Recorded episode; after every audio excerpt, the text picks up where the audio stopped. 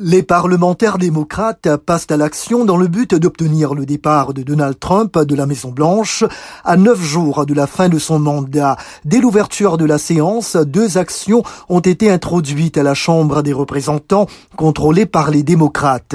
D'une part, le chef de la majorité, Steny Hoyer, a tenté de faire adopter à l'unanimité une résolution demandant au vice-président Mike Pence de démettre Donald Trump de ses fonctions en invoquant le 25e de la Constitution. Un républicain s'est opposé à son adoption immédiate à l'unanimité. Un vote en séance plénière devrait avoir lieu dès demain.